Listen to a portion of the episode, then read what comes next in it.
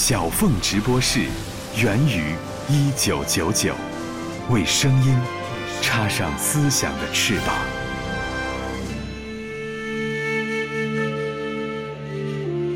作为一个女人，我生错了时代，但恰恰我又生对了时代。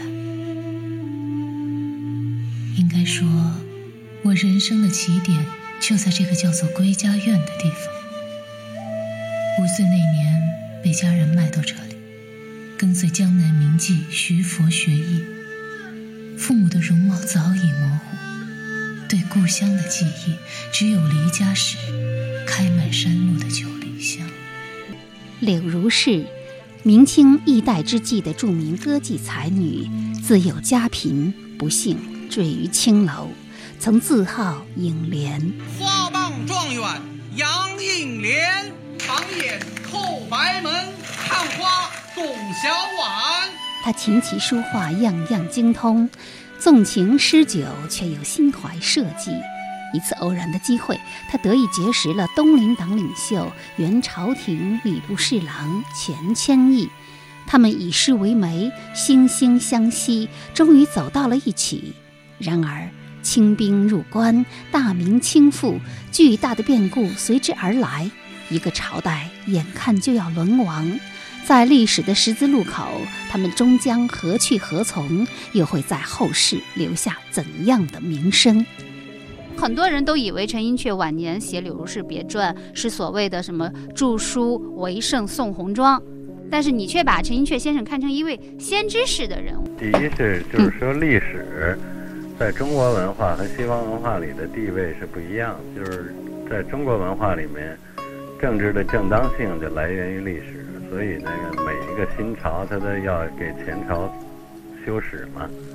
一九五八年，素有“教授中的教授”美誉之称的陈寅恪，偏安于岭南中山大学历史系，却遭到了某些受极左思潮影响的学子以大字报的方式展开的无情批判，这令陈寅恪心寒。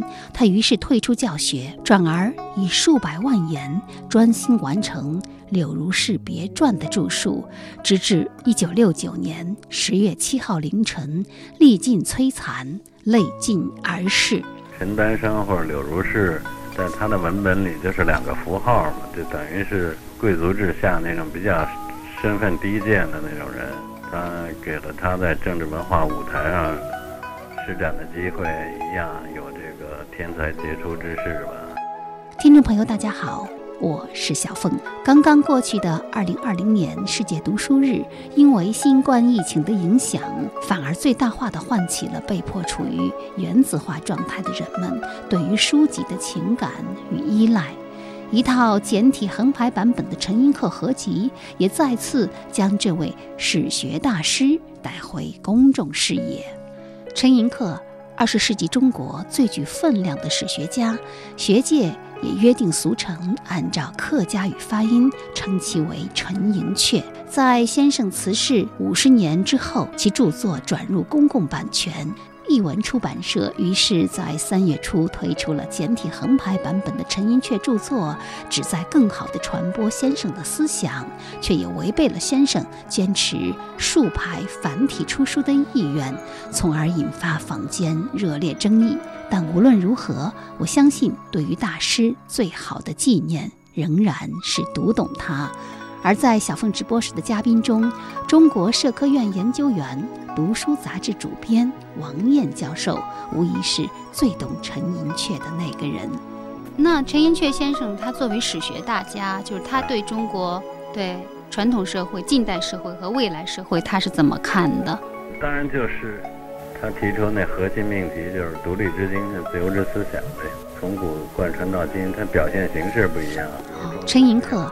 毕生心愿是写出一部中国通史及中国历史的教训，但是出人意表的是，他却在晚年对此弃之不顾，而是转而去开辟了明清史的研究，写下《柳如是别传》。所谓著书为圣宋红妆，以至于连他的弟子中最能够了解他心事的周一良先生对此也大惑不解。而朱东润教授更是在一次会上斥责说：“堂堂一个教授，以数百万言为一个妓女立传，以至于陈门弟子闻言愤而离座。”这就为我们留下了陈寅恪晚年学术转向之谜。今天我们继续听王燕教授为我们解读陈寅恪最具影响的著作《柳如是别传》。他被称为中国文化托命之人，三百年甚至一千年乃得一见的学术大师。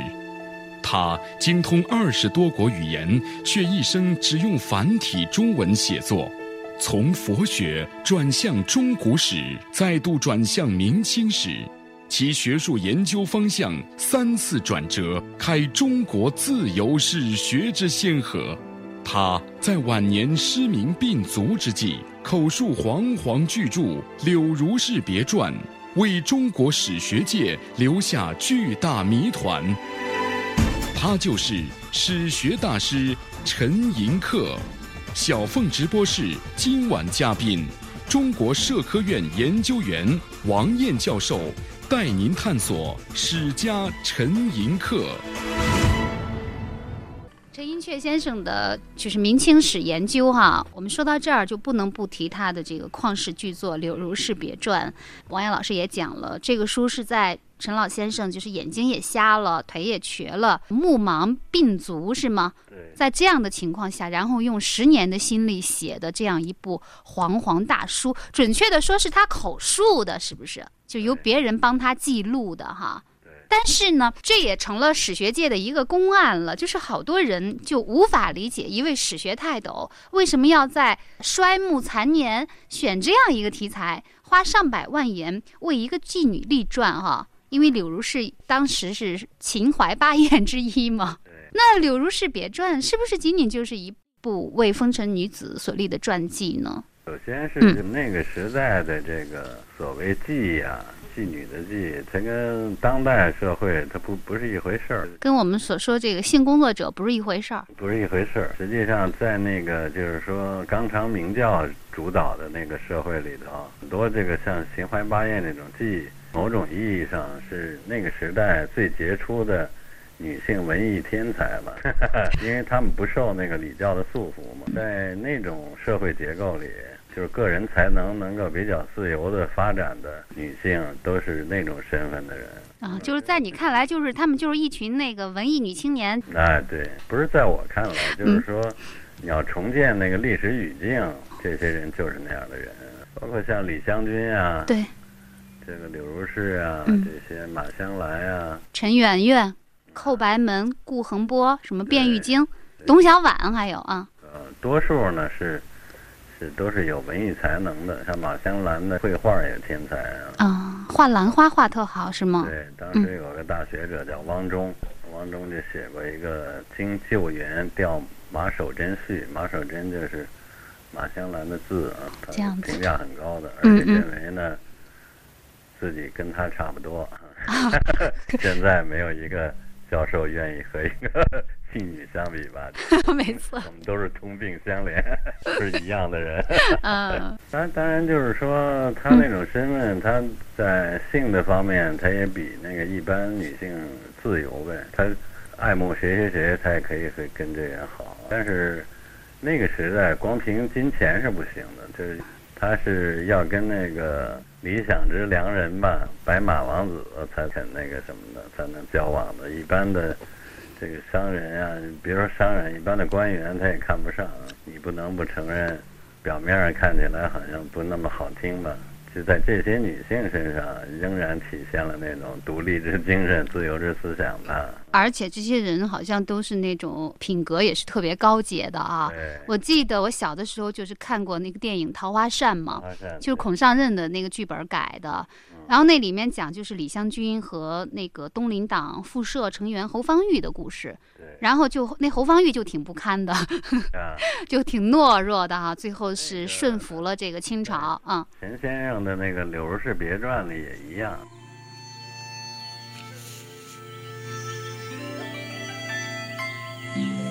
垂杨小院，绣帘东。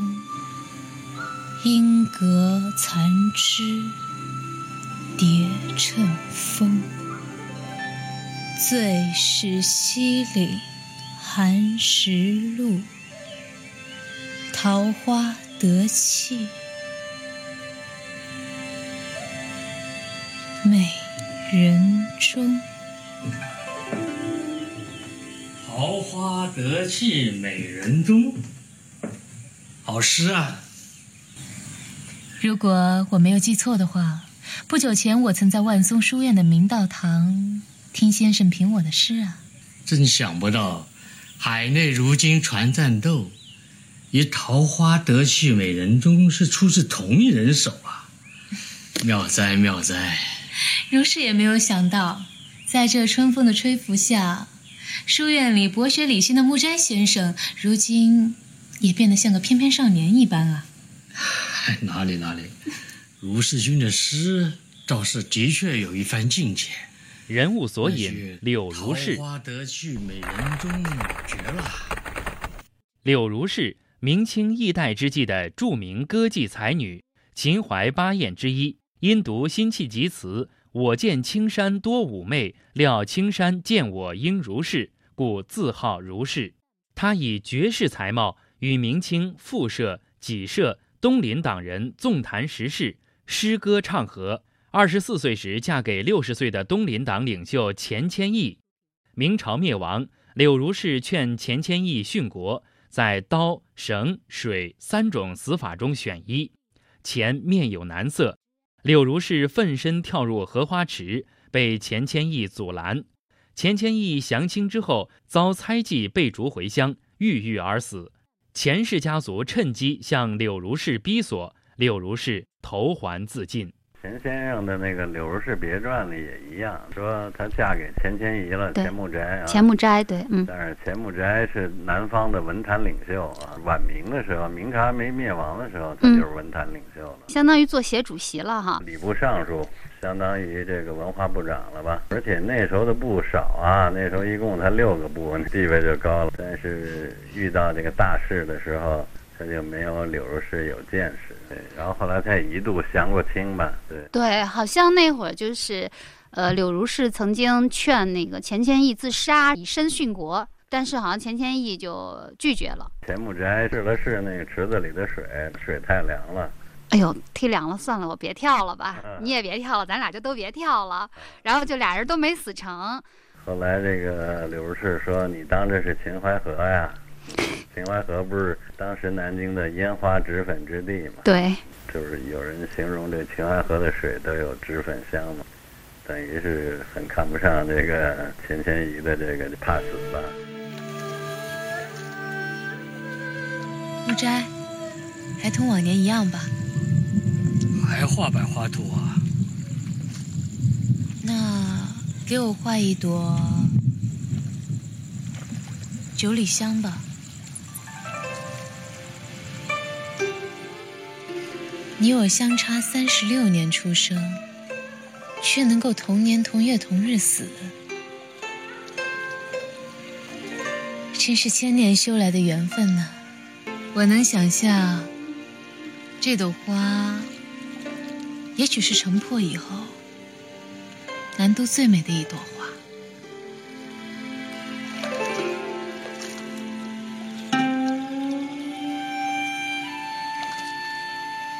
如果我是一朵花，美过、炫目过、灿烂过，能够让时间在花开荼蘼的那一瞬间停止，也不错，对吧？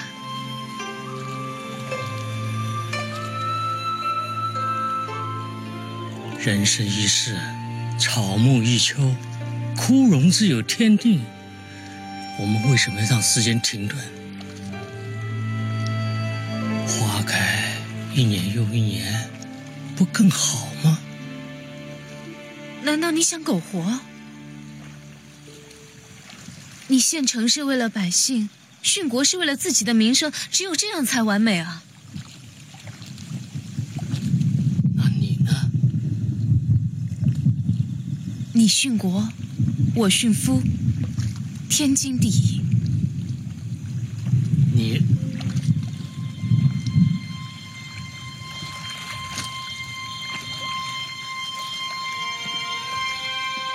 你不是说你不怕死吗？但我不想死，你也不要死啊！你想没想过，县城之后你就要背上千古的骂名？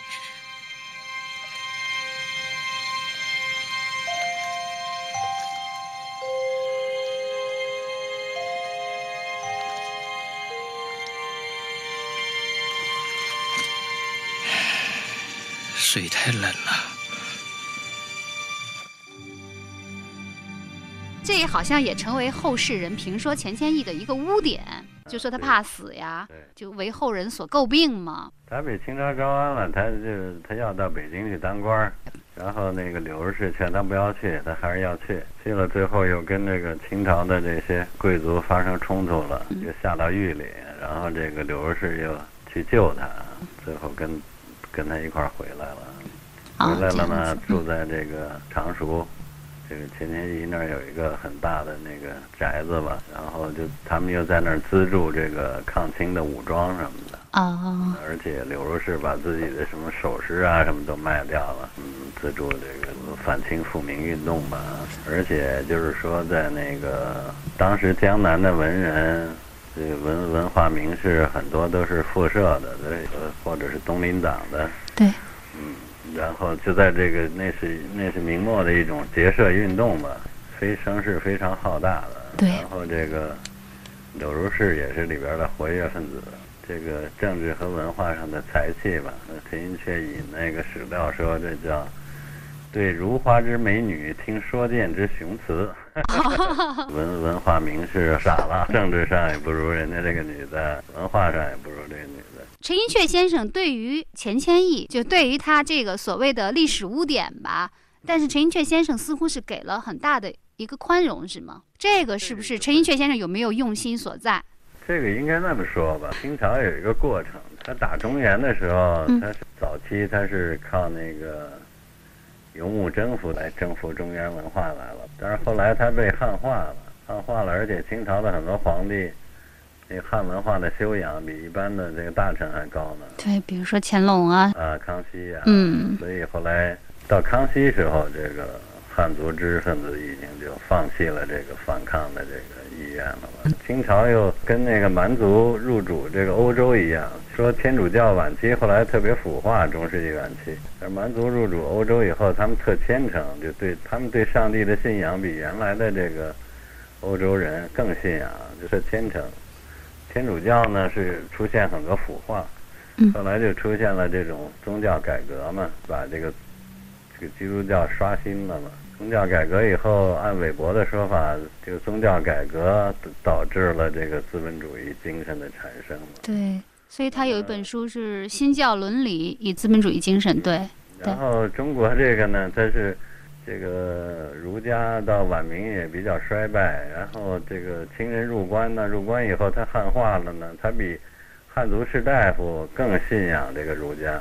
清朝的君主老讽刺这个他在朝廷里的那汉族大臣，就是说你是假假道学呀、假理学呀，那那意思说我们这个满洲这个才这八旗才是 身体力行。你像儒家这些经书。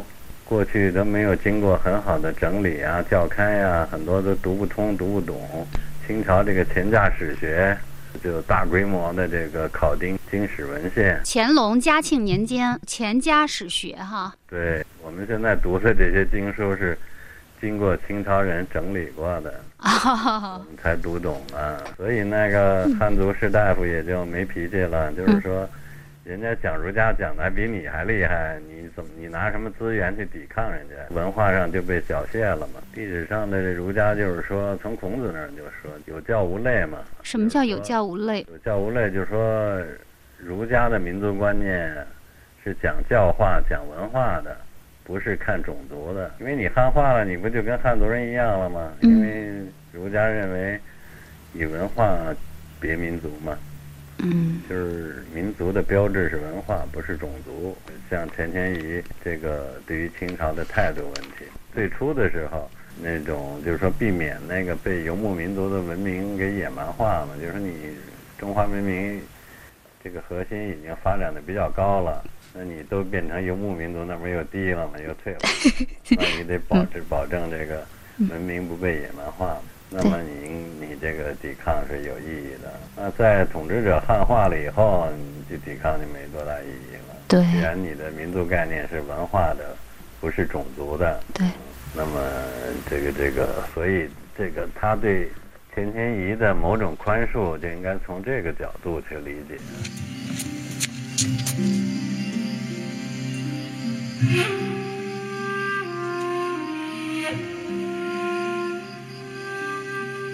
木斋兄，我是来告辞的。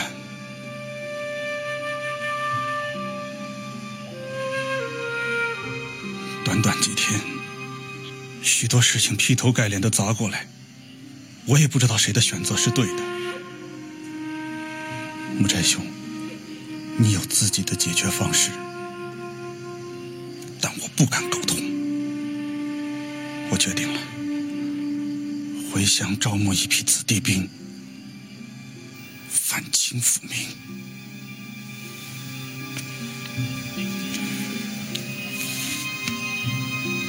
木斋兄，你还记得当年河东君的那首诗吗？海内如锦船战斗，田横木下已堪愁。木斋，你若是肯做田横，我定当亲率五百壮士，你多保重啊！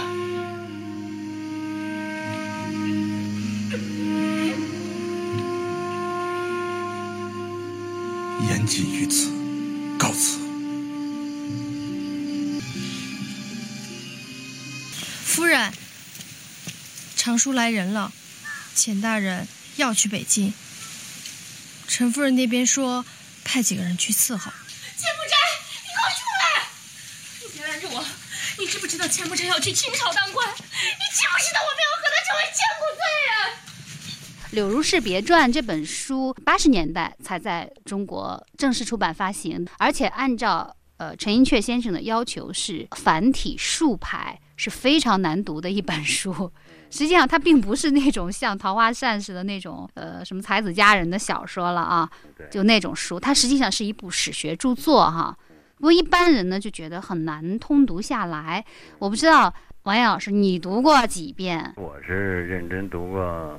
我也记不清多少遍了。天哪，你读的时候觉得累吗？反正开始的时候，不单是《柳如是别传》，就是他的基本著作，我都觉得挺晦涩的，不知所云吧。哦、我就觉得他名声又那么大，他的这个著作又好像没有什么太大的意思，所以到九十年代前期吧。才重新系统的那种读吧，才理解他的这个基本意义吧。这个刘晓峰先生他就说，陈寅恪好像是中国文化思想的这个大法师，但是呢，所练的就是在他看来，无非就是一些五毒梅花掌啊。就究竟有什么呃真正的那种呃密工？他他那意思说，谁也没见过，谁也不知道。但是王艳老师，你找到了是吗？哎，我也只能是一种解读吧，一种解读。嗯，但是很多就是说随随便便就谈的，肯定是不可靠的。很多人都以为陈寅恪晚年写《柳如是别传》是所谓的什么著书为圣宋红庄，但是你却把陈寅恪先生看成一位先知式的人物，而且你说陈寅恪先生对于呃历史政治的发展局势有着惊人的预见。我不知道你是怎么就是得出这个结论来的。一本《柳如是别传》，他如何从这本书里预见呃中国的这个未来社会呢？第一是就是说历史在中国文化和西方文化里的地位是不一样，就是在中国文化里面，政治的正当性就来源于历史，所以那个每一个新朝他都要给前朝修史嘛。比如说这个清朝就请请这个集合了大批文人写明史。这个这个民国又给清朝写史了，就是说，前一朝跟我这一朝是一种什么样的关系？我为什么能够这个掌握政治权力啊？你得从历史里得到说明啊。那所以说，历史怎么讲？从另外一个层面上来讲，它也是一部政治史，是吗？如果政治和历史无关，一个新王朝为什么要花那么大的力量给前一朝写历史呢？啊，所以这个中国的这个官方史学的记录是历史这世界上最最最最完整、最少有的。就是说，现在我们说有二十四史吧，但是其他国家都没有这个。在希腊，希腊认为历史是比较低的学问，哲学才是比较高的学问。但是中国呢，古代它也没有一个叫哲学的这个知识。孔子写《春秋》，但是他呢，他不写哲学。就是说，这个如果说西方的政治权力更注重这个规范性，注重这个哲学上论证吧，中国更注重从史学上论证。你认为在中国语境里，还是可以通过呃历史以史见未来，是吗？对，嗯，就看你要建出的是什么东西。你要是对未来。多少年做一个特别精确的、包含细节的预测是靠不住的，但是那种大走势他是能看出来的。那陈寅恪先生他作为史学大家，就是他对中国传统社会、近代社会和未来社会，就这里面这个延续，他是怎么看的？延续呢，当然就是他提出那核心命题，就是独立之精神、自由之思想呗。从古贯穿到今，它表现形式不一样。比如中古出现了贵族，这个近古呢，这贵族瓦解了，进入平民时代了。但是这个自由、自由和独立的那种精神思想，都是仍然顽强的、曲折的表现着自己。他认为这是华夏文化的核心价值呗。我那时候所以强调这个自由企业家，就是说强调它的核心价值是独立自由嘛。就是在西方是那种，就是说这种自由主义，它的核心往往是一种哲学啊，就是一些哲学家来论证。所以呢，很多人就不了解说一个历史学家能是自由主义者吗？那么就因为这个历史和哲学在中西文化里的地位不一样，所以你要在中国论证这个自由的基本价值，从史学入手比那个哲学更合适一些。哦，对，这种意义上说。不是中国产生不了自由，是产生了，大家都不认识，把它当成一个遗老遗少，就是这个有色眼镜，颜色太深了，看不清世界了都。所以那些说陈寅恪先生没有思想史意义的人，实际上他们就没有真正的理解陈寅恪，对吗？对。嗯，那王岩老师，您觉得您有没有对陈老，呃，对陈寅恪先生过度阐释呢？过度阐释要根据文本来定，根据这个解释学的规则来定。那么，有很多人说陈寅恪是国学大师啊，是个保守主义者啊，但是他解释不了陈寅恪的很多思想。这陈寅恪史学的三变，你能解释吗？他为什么不研究东方学了？后头他讲中国史去了。后来又为什么不研究中国史，又讲明清史去了？你给不出一个合理的解释啊！一个，你既然说他是大师，他不可能在思想上存在那种明显的逻辑矛盾。如果他有明显的逻辑矛盾，他就不是大师了。他肯定有微言大义在里面。说他是大师，你又说他这个东跳西跳的，没有一定之规。对，你这不是自相矛盾吗？是那些人的阐释没不到位。而不是别人过度阐释。这是我送你的礼物。如露亦如电，应作如是观。不是，以后我就叫你何东君吧。见了你，真是一扫我心头的烦忧啊。木柴兄，我给你浇点冷水吧。闯逆已经在围攻洛阳，大明风雨飘摇，江山倾覆，何来莫愁的洛阳女儿？木柴，作为一代文宗，你是我们的榜样人物。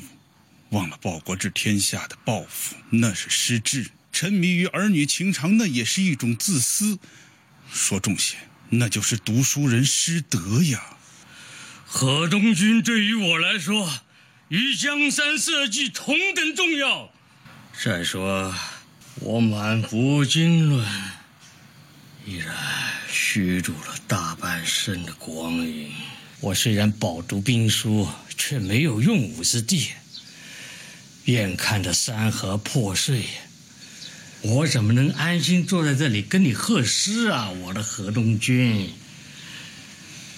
要我看呢，大明江山不是缺良将，这艘画舫要是能变成战船就好了。想当年，韩世忠在京口长江的江面上指挥战船。梁红玉身披红袍，轻执斧骨，使今人终不能渡。真是热血涌动啊！莫瞻，你呢？啊过不了多久，我们两个人就像韩世忠、梁红玉一样上阵厮杀了。梁红玉当年出身于秦楼出款。围遁于乱世风尘之中，正是因为有缘结交了豪迈的英雄知己，才得以上场杀敌。你能成全如是吗？那说到这儿，我倒是觉得这《柳如是别传》对于陈寅恪先生来说，呃，是不是也是一部微言大义之书呢？我们也套用一下施特劳斯的那个方法吧，那种解释学的方法，就说他有显白的一面，其实也有隐晦的一面，是吗？因为毕竟陈寅恪先生在西方待了那么多年，他受了那么系统的呃西学的训练，呃，虽然他的学术风格完全是中国传统士大夫那种那种方式的哈，但是西方对他的影响是不是都已经化成符号，或者是化成什么样的东西？隐藏在他的文本里了。就是他为什么挑选一个女性作为他的这个撰主啊？那就因为女性在这个礼教社会里是一个卑微的象征嘛。对。嗯，何况又是一个妓女，那地位就更低了。对。但是结果他的绝世才华拼命薄嘛，就是说他身份地位低贱，但是他的才华是盖代才华，超过很多男性了。那说明你这个社会结构不合理嘛。但是为什么他这个《柳日别传》他不在刚归国的时候写呢？二十年代他为什么不写这个呢？他史学的第三次变化就是转向明清史的时候，这个比如说像钱穆，他就认为文化就完了，但是陈寅恪认为文化一样，前途还是。乐观的，那你当初的一个妓女都能把中国文化给扛起来，你现在这么多人难道扛不起来吗？可是他在写《柳如是别传》的时候，就恰好是文革呃之前嘛，就山雨欲来风满楼，就是他在那个时候仍然是对未来、对文化充满信心的，是吗？在你看来，这才说明他有预见性嘛。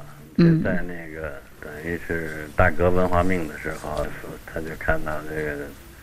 中国文化将来的乐观前景嘛，到现在那种声音多得很啊！什么，这二十一世纪是中国世纪了，中国文化怎么大放光芒了？这 那倒不足为奇了。是，就是说，越是在那种严峻的环境里，越体现出那种预见性的。很多人很绝望，自杀的，就是文化人里，呃，很多的。嗯，自杀的特别多。对，所以史学家他就见惯这个历史兴亡，他看得远呗。就更看出这个陈寅恪老先生洞察历史。历史这个本意就是变化的、发展的嘛，他就不被一时的那种表象所迷惑嘛，看到历史发展的常态。像文革前六十年代，他完成这个《柳如是别传》那一段时间里头，啊，正是大搞阶级斗争的时代，他。不可能说用特显摆的话来表达他的意思，当然要隐比较隐晦、比较曲折了。对，所以你要读懂，你就不是随随便便能读懂的。所以呢，你必须要用一个比较深度诠释的办法。但是他自己就说了，嗯，他做了很多诗，他的助手问他说：“那个钱钱谦益的诗里面有这么多微言大义，说你就把他这个本意给发挥出来了。但是你的那些诗。”你不自下注脚，后面的人怎么能看明白呢？啊，他就一笑，他没回答。但实际上意思就是说，我解释钱谦益的诗的方法，就是解释我的诗的方法。你看，你也不是城门弟子，没想到那个比城门弟子还理解师傅啊。那可能是就是说，有点像戏剧表演体系里说的那种渐离效果吧。原来美国的一个华裔学者萧公权吧，嗯，说过一个话，就叫以以学心读，以攻心取，以平心术。就是说，你要对思想史的这些大家，你要用学习的心态去读，然后取舍的时候呢，你要公平，你不能是说因为比如说我是郭沫若的弟子，我就骂陈寅恪，就不够公平了。学术天下公器嘛，嗯，然后以平心术，你要用这个平时的心态去叙述这些什么，不要有偏见，啊这是思想史的基本的规则吧。嗯，我觉得我还是比较能够理解他的那种学术生命吧。那么你认为应该怎么样评价《柳如是别传》这样一本书，它在中国思想史，包括史学方面的这个地位？一个是这个，实际上传统史学都建构在这个儒家的那种威权等级之治的基础上吧。传统史学啊，社会是分等级的，对，尊贵卑贱。对，这个传统的儒家史学家对这个没有过质疑啊，但是这个陈寅恪的明清史，它就揭示了说，到了一个平等的社会，像明清这种是比较专制而平等的社会，它怎么发展出自由精神、独立思想？怎么能够在这个文化里维持一种高贵的气质？嗯，这这这使那种有有才能的人能够不受压抑的得以伸展自己的才华。嗯，就是反对那种集体平庸化吧。嗯，说在专制平等条件下，特别是容易出现那种集体的平庸化。他就通过历史的诠释回应了这个问题吧。对，还有一个，我就想问问您，陈寅恪先生，呃，他和新儒家的思想，像穆宗三这些人一致吗？差别在哪里？嗯，陈寅恪的那文化概念要比儒家要大，但是它和那个狭义的那种新儒家什么关系不大。新儒家实际上，比如说牟宗三，他是拿那个宋明理学和这个康德哲学持续的那种对话吧，就是从道德主体开出认知主体和这个政治主体来，就是所谓从这个内圣开出外王，他的外王的新外王，就是开出科学和民主来。但是实际上，对西方现代文明的概括，用科学和民主也是太简单化了。西方文明不只是科学，也不只是民主、法治什么这个。所以韦伯说，这个定义现代社会是理性化嘛？理性化。牟宗三那个路径是比较失败的，现在看就是。哦。对，就是说这个他对西方文明的理解也有问题，对这个中国文化的理解也有问题。他那路径还是就是说内圣开出外王来，就是说你道德上越提升，你在这个科学、政治、经济上其他的应战你就越有利。那实际上就现代文明不是那么回事儿。不是传统的道德主义，你就满街都是圣贤，你文明也可能不成功的。对对对。现代社会是很多社会学家、西方的社会学、社会理论大师说，现代社会一个特点就是它的分书化，就是特殊的殊。哦，分殊化。嗯。分，嗯，就是说传统社会可能它是个一元化的体制。它能以一持万吧，就是说我有一个东西，我就能应付各种情况。现在社会是各个领域都分化了，嗯，经济领域它追求的利润，文化上是创造，政治上你是要这个法治民主，它这些要求互相是存在紧张、存在冲突的，不是一致的。那你光用这个成圣成贤的这种。内圣你就开不出这么多外王来。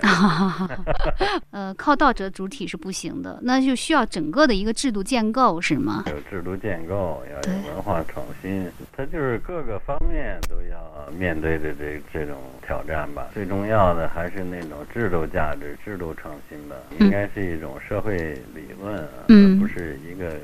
一一种哲学，不是一种偏狭的哲学就能呃一言以蔽之的回答的哈。对，嗯，倒是陈寅恪先生这个史学方向，它涵盖的层面，呃，反而是相当的广泛的哈。对，嗯。所以呢，你像这个牟宗三这个路径，就说明了新儒家哲学路径的那种局限性吧。啊，这样。还不如陈寅恪的史学路径更可取一些吧。嗯。他的史学是很独特的。很独特。一个既不是当时的几大史学流派，我们谈到，嗯，马克思主义史学、对传统史学，还有这个实证主义史学，它在这三者之外，啊，嗯，这它开开拓了一个新的史学范型吧。嗯，独此一家。对，这个史学范型，如果你给它贴标签命名的话，嗯，它就是一种自由的史学、独立的史学吧。